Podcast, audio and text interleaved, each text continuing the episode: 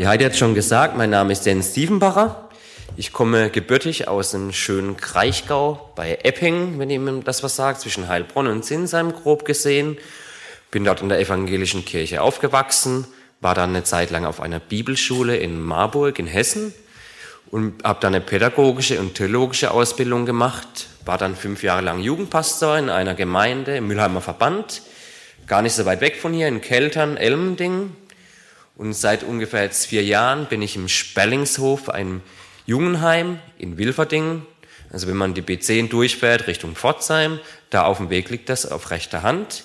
Da bin ich nun seit etwa vier Jahren und bin aber bloß auf 70 Prozent angestellt und nebenher bin ich predigtechnisch unterwegs in verschiedenen Gemeinden, meist schon hier in Karlsruhe oder regional in Baden-Württemberg, aber manchmal auch bin ich schon ganz schön viel umhergekommen.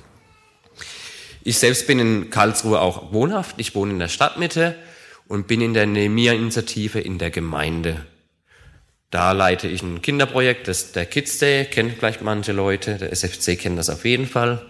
Studenten für Christus ist das, genau, da bin ich ja öfters auch zum Predigen, die hat jetzt schon gesagt, und bin dann noch bei der, bei der Wählervereinigung gemeinsam für Karlsruhe aktiv.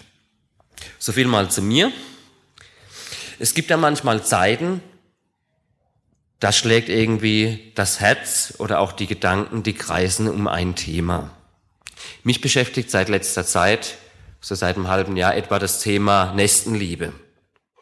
Das Doppelgebot der Liebe finde ich eine spannende Sache. Da steht ja, wir sollen unseren Gott lieben von ganzem Herzen, von ganzer Seele und von ganzer Kraft. Und Jesus sagt aber, das andere ist dem gleich, du sollst deinen Mitmenschen lieben wie dich selbst. Ich finde vor allem der zweite Teil des Gebots ist für uns Freikirchler doch oft eine große Herausforderung.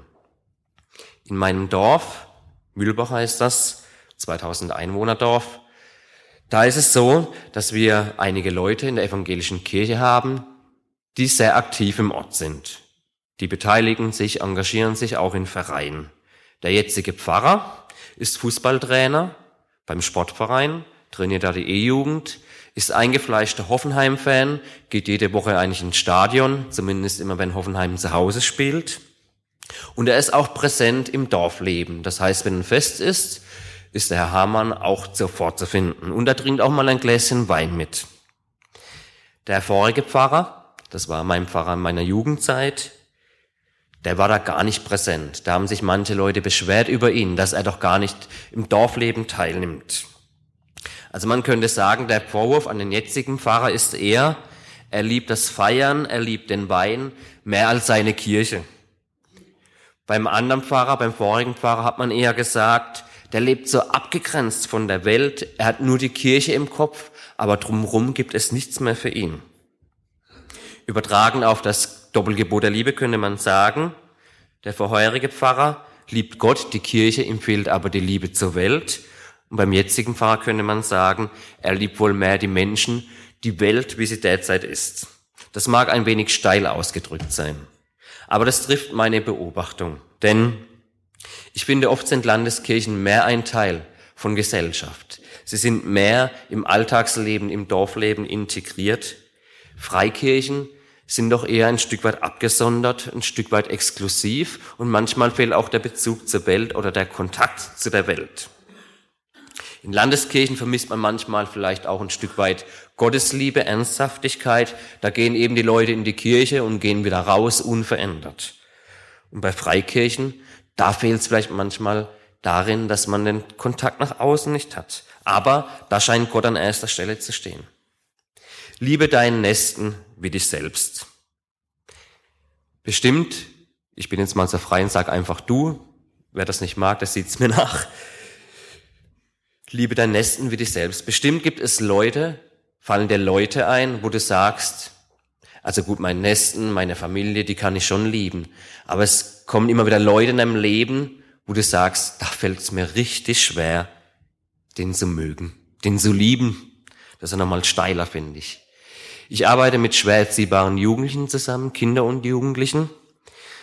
Und da kann man sich bestimmt vorstellen, da gibt es oft Konflikte, manchmal verbal, manchmal auch körperlich, so dass sie einem angreifen wollen. Man muss sie manchmal sogar gar körperlich beschränken, vor sich selbst manchmal schützen. Da wird die Nächstenliebe manchmal ganz schön hart auf die Probe gestellt. Wir haben so ein Ritual im einen Haus, wo ich neulich gearbeitet habe. Da haben wir mittags, beim Mittagessen immer so eine stille Minute. Das heißt, die Kinder sollen zur Ruhe kommen, einfach schweigen und dann essen wir zusammen nach einer Minute. Das ist für mich eine Zeit, wo ich wieder ganz neu immer dafür beten kann, dass ich an dem Tag auch Liebe für die Kinder empfinde. Aber die Realität sieht manchmal doch anders aus. Manchmal möchte man vielleicht auch zurückbeleidigen. Manchmal möchte man vielleicht auch manche Kinder, Jugendlichen in die Luft zerreißen. Und das kennt ihr vielleicht auch bei manchen Leuten, wo er sagt, puh, mit diesem Menschen, den soll ich lieben. Den soll ich wirklich lieben. Das ist harter Tobak, finde ich. Die Welt lieben, den Nächsten lieben, das wird heute das Thema sein. Doch bevor wir darüber reden, wie man das machen kann, ist eigentlich ja die Frage, warum wir eigentlich unsere Mitmenschen warum wir eigentlich die Menschen der Welt lieben sollen. Im 1. Johannes 4, Verse 9 und 10, da steht, Gottes Liebe zu uns zeigt sich darin, dass er seinen einzigen Sohn in die Welt sandte, damit wir durch ihn ewiges Leben haben. Er hat seinen Sohn gesandt, damit er uns von Schuld befreit. Von der Schuld, von der Sünde von der Rebellion gegenüber Gott. Das ist die Last, die Jesus am Kreuz für uns getragen hat. Das ist die Last, wo er hinterher befreit sagt, es ist vollbracht, weil er gewusst hat, jetzt ist die Trennung zwischen ihm, zwischen Gott und zwischen uns, die ist aufgehoben, weil er die Sünde auf sich genommen hat.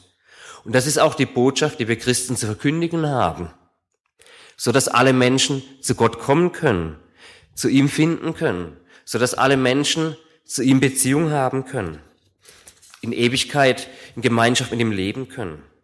Und so, dass sie auch schon den ersten Teil des Doppelgebots hier auf Erden leben können, wenn sie sich entscheiden, mit Jesus zu leben.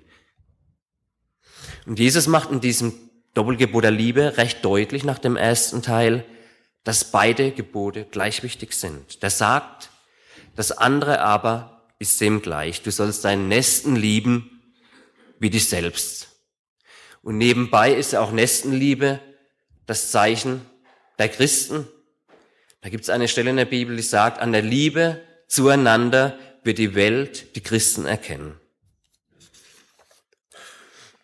Ich möchte heute über ein paar Schlüssel reden, aber bevor ich da jetzt einsteige, möchte ich noch kurz beten. Jesus, ich danke dir, dass du auf die Welt gekommen bist. Ich danke dir, dass du deine Sendung angenommen hast, dass du sie gelebt hast und dass du für uns ans Kreuz gegangen bist und dass wir aus deiner Vergebung leben können, leben sollen, Herr. Ich bete dafür, dass du uns immer wieder präsent machst, dass wir aus deiner Liebe leben und dass wir den Auftrag haben, deine Liebe weiterzugeben. Ich bete jetzt dafür, dass du uns die Ohren öffnest, unser Herzen öffnest, sodass wir für dich offen sind. Amen. Den ersten Schlüssel, der mir heute Morgen wichtig ist, ist aus der Vergebung leben. Petrus hat einmal Jesus gefragt, wie viel Mal muss ich eigentlich meinem Bruder vergeben? Wenn Petrus das fragt, dann schwingt er da scheinbar mit, dass er vielleicht auch schon die Gedanken gehabt hat, irgendwann muss doch auch mal gut sein, meinem Nächsten zu vergeben. Vielleicht hat er auch schon x negative Erfahrungen gemacht, wo er Leute vergeben wollte, aber wo nichts passiert ist hinterher. Und das kennen wir bestimmt auch. Wir kennen auch solche Gedanken, wo wir sagen würden, jetzt ist aber auch einmal gut, der andere, dem ich vergeben soll, der wird sich eh nie verändern. Der verletzt mich immer und immer wieder. Der wird immer so weitermachen. Oder wir kommen irgendwann an den Punkt, wenn wir verletzt werden, dass wir irgendwann sagen, ja, es war nicht so schlimm, wie du mich verletzt hast. Nein, nein, du kannst mich nicht verletzen. Vielleicht deswegen, weil wir uns selbst schützen wollen. Vielleicht deswegen, weil wir unsere Wunden und unsere Narben, die wir in uns tragen, nicht preisgeben wollen. Aber solche Gedanken sind exakt Dinge, die Vergebung verhindern. Ich kann Petrus verstehen. Wenn er mich gefragt hätte, wie viel Mal man vergeben soll, dann hätte ich gesagt, also einmal vergeben, auf jeden Fall, gar keine Frage. Und vor allem auch dann, wenn einer dich nicht absichtlich verletzt hat. Beim zweiten Mal würde ich auch sagen, ja, du sollst ihm vergeben, aber ich wäre vielleicht mit einer gewissen Skepsis da würde sagen, noch einmal, Freund, wenn du das machst. Und beim dritten Mal hätte ich gesagt, wenn, wenn es noch einmal sein muss, dann vergib noch mal. Aber Jesus, der gibt als Antwort, nee, nee, nee, nicht siebenmal sollst du vergeben. Nein, er sagt, siebenmal siebzig sollst du vergeben. Wer rechnen kann am frühen Morgen, 490 Mal sollen wir unsere Mitmenschen vergeben. Das ist eine Hausnummer, finde ich. Jesus meint natürlich hier nicht die 490 exakt, sondern er meint eigentlich eher, wir sollen unsere Mitmenschen grenzenlos vergeben können.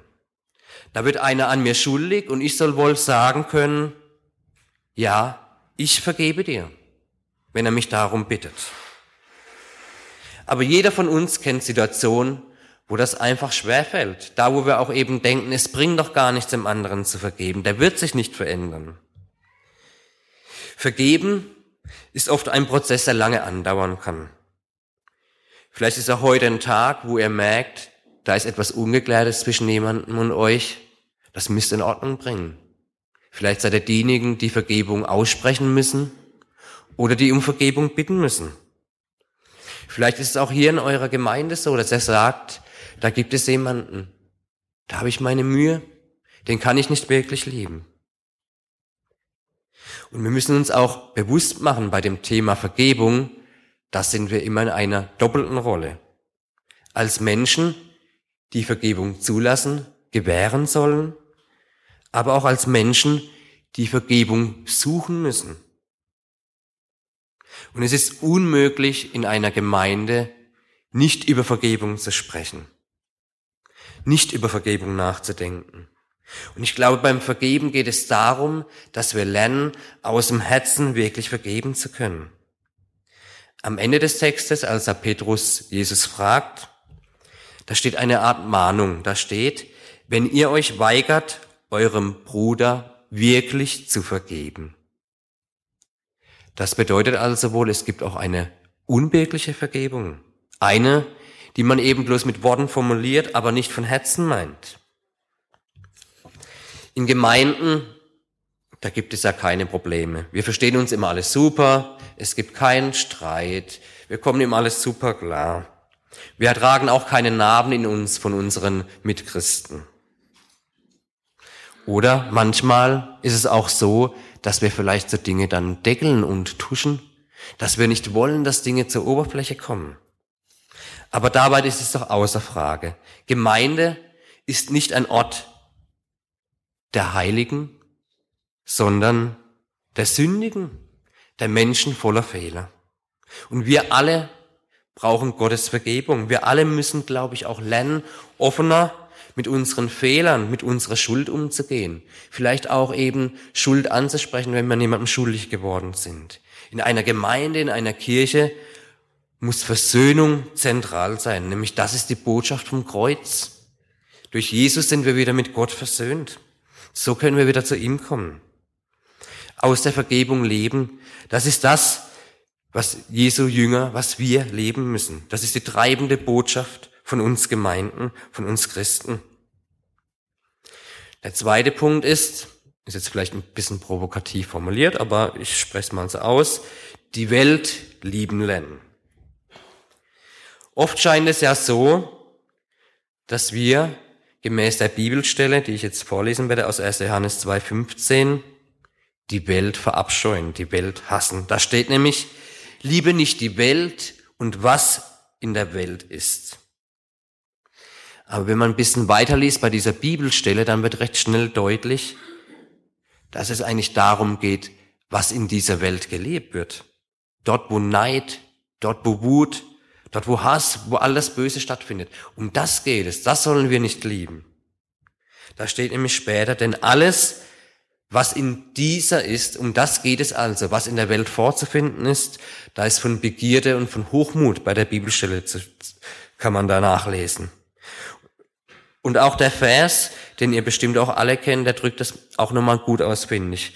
Wir haben eine andere Bibelstelle, da steht, ihr seid nicht von dieser Welt, aber in dieser. Ich würde sagen, wir sind anders, wir Christen sind anders als die Welt. Aber wir sind nicht losgelöst von der Welt. Anders, weil wir nach dem Willen Gottes streben und danach leben wollen. Eben nicht voller Hass, voller Prahlerei, voller Hochmut, voller Begierde. Das wollen wir nicht. Wir wollen als Christen das nicht leben. Oft scheint es ja so, dass wir Christen uns ein Stück weit gemütliche Gemeinden gebaut haben. Häuser mit vier Wänden, mit denen wir uns gegenüber anderen ein Stück weit abgrenzen. In dieser können eine bestimmte Art von Leuten hinzustoßen.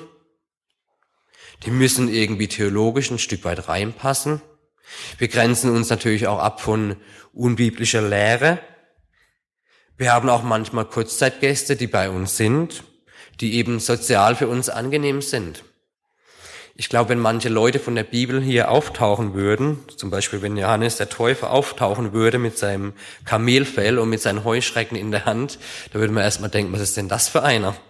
Und ich glaube, so geht es bei vielen Leuten, wo wir sagen, klar, die müssen so ein Stück weit zu uns als Gemeinde passen, aber sie finden vielleicht keinen dauerhaften Platz hier. Wir bleiben oft in den Gemeinden unter uns. Und die böse Welt, so nenne ich sie mal, die haben wir ein Stück weit ausgesperrt. Wir haben uns ein Stück weit von der Welt abgesondert. Und die hingebende Liebe, die das Wohl des anderen suchenden Liebe, die Jesus an den Tag gelegt hat, wo ist diese? Diese bleibt oft für Kirchendistanzierte unglaubwürdig, nicht greifbar, weil unser Leben eben im Gemeineleben stattfindet weil unser christliches Leben nicht sichtbar wird für andere Menschen, weil uns auch ein Stück weit das gesellschaftliche Handeln in unserer Gemeinde fehlt. Und ich glaube, wir müssen unser Denken und unser Handeln müssen wir verändern. Wir müssen neue Wege finden, wie wir Gottes Liebe in der Welt dort draußen sichtbar machen können. Wir müssen lernen, die Welt zu lieben. Denn Gemeinde darf nicht eine Gemeinschaft sein, die sich nur um sich selbst dreht. Wenn wir auf Gott blicken, dann erkennen wir doch ganz schnell, dass Gott kein Gott ist, der sich um sich selbst dreht. Nein, das wird schon allein in der Dreieinigkeit deutlich. Gott ist ein Gott, der seinen Blick nach außen richtet, zum anderen hin. Gott ist ein Gott, der seine Liebe sichtbar machen will. Er ist ein Gott der Mission, ein Gott, der sendet und der sich selbst gesandt hat. Jesus sagt über sich selbst, ich bin gekommen zu dienen, mein Leben zu geben als Lösegeld für viele. Matthäus 20, 28. Und einer seiner Werkzeuge für die Mission, das ist die Gemeinde. Das seid ihr als Mennonitengemeinde hier in Karlsruhe. Und ich will euch heute Morgen herausfordern.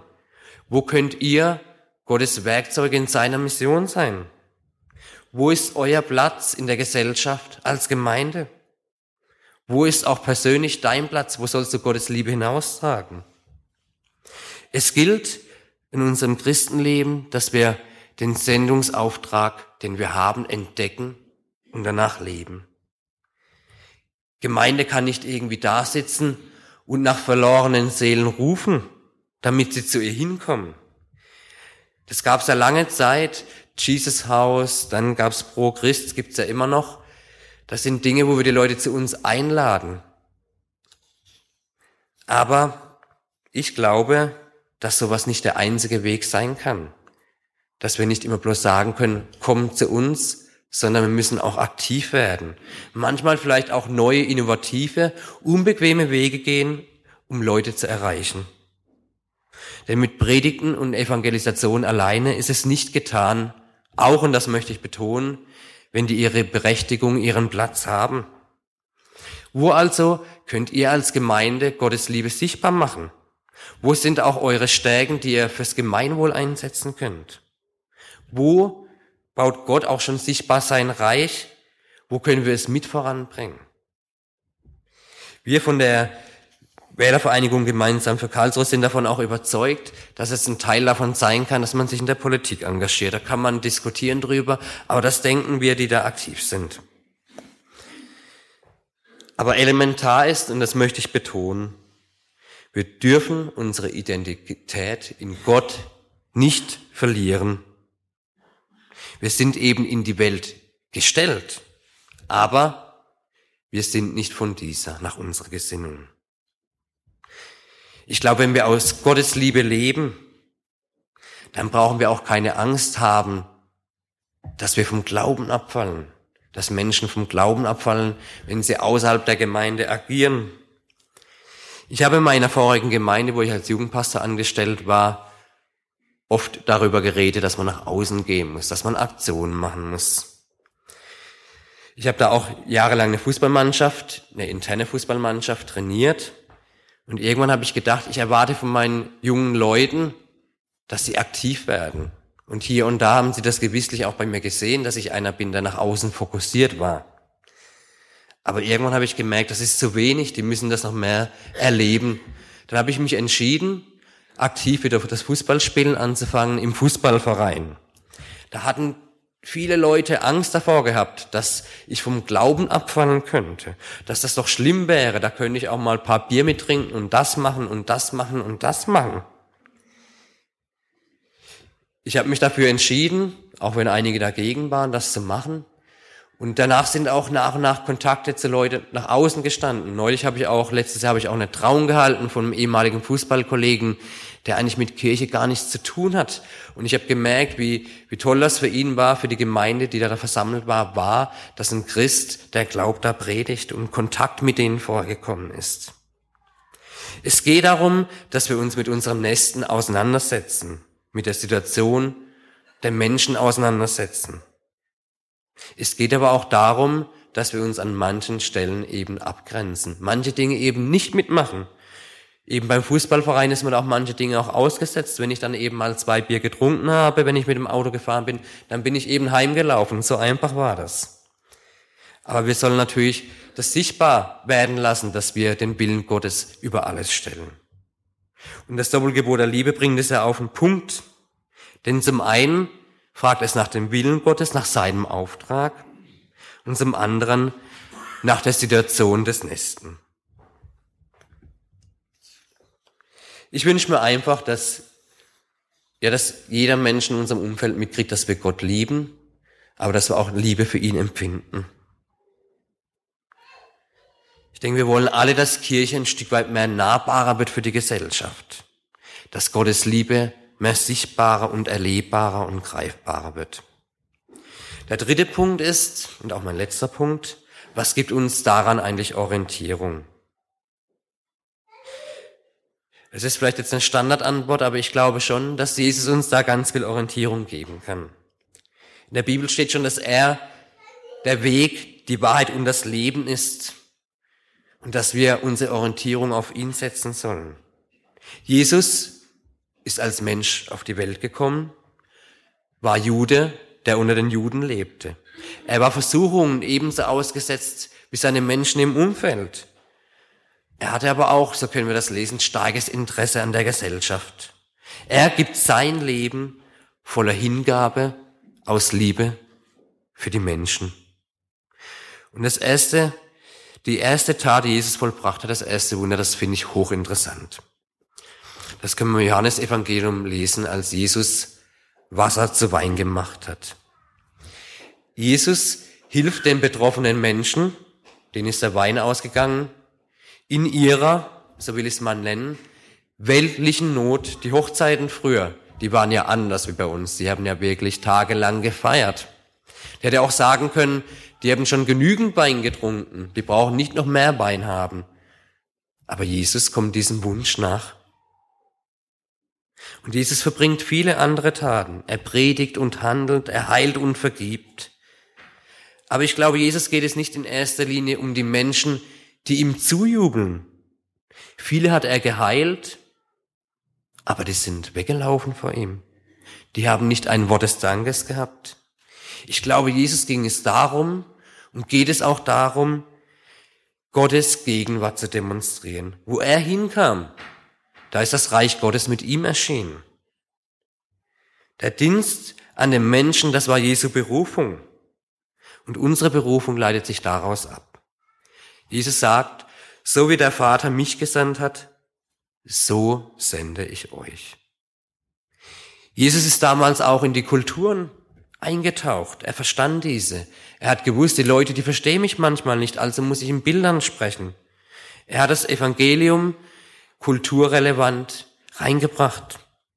Er ist auf die Lebenswelt der Menschen eingegangen. In der Südstadt, wo ich ehrenamtlich tätig bin in der Nimia-Initiative, da haben wir einen Kids Day. Ich habe es vorhin gesagt.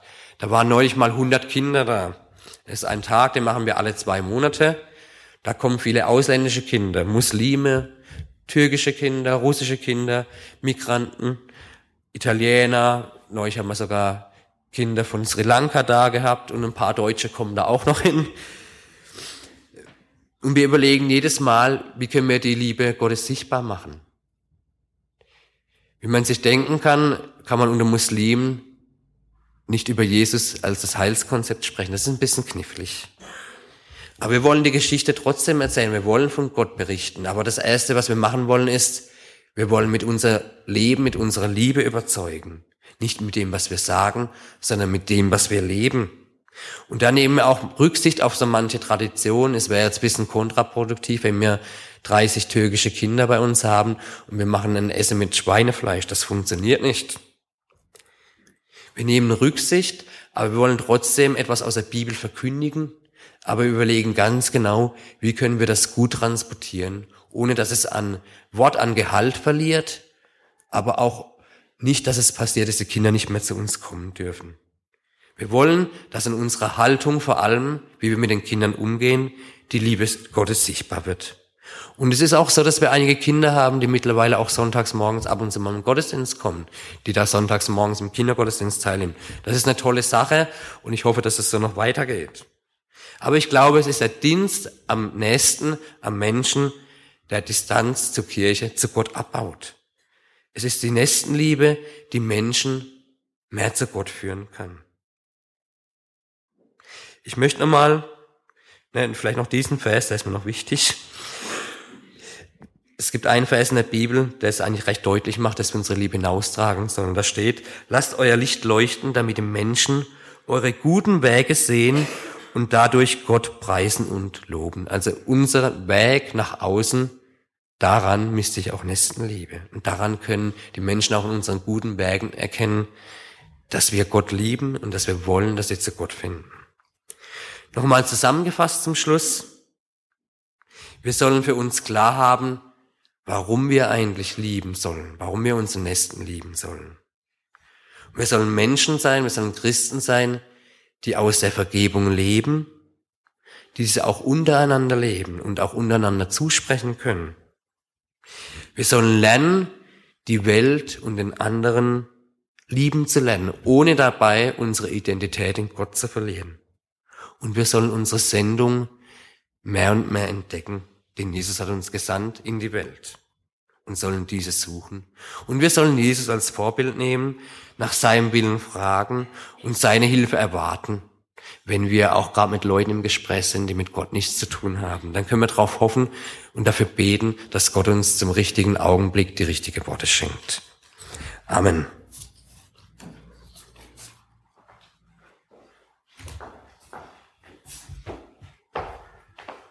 Vielen Dank, Jens.